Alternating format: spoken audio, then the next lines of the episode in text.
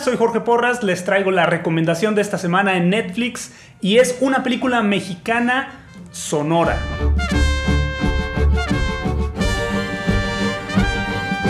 ...1931, año de nacionalismos y excesos. Los chinos son expulsados de Sonora mientras Estados Unidos deporta a los mexicanos y cierra sus fronteras.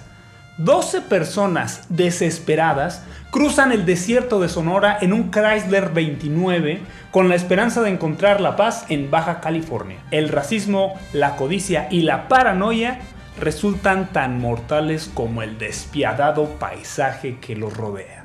Yo pagué para ir a Mexicali, no para estarnos parando a recoger cualquier idiota.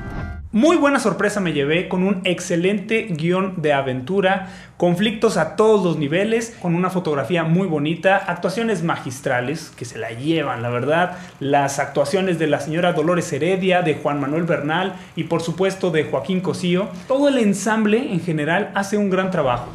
¡Arranca! ¡Arranca!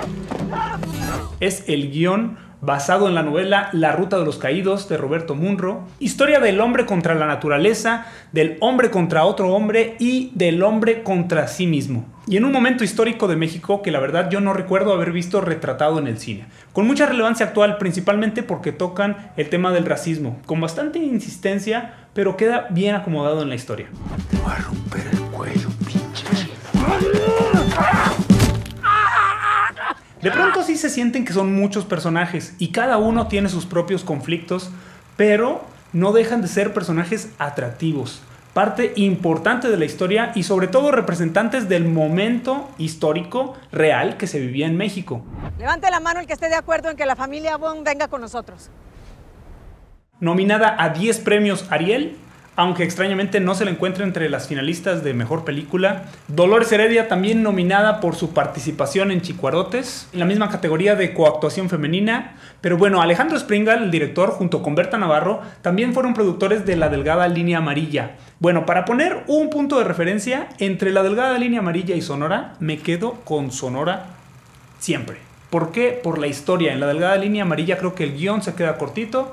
De entre estas dos, por poner una referencia, recomiendo mucho más Sonora.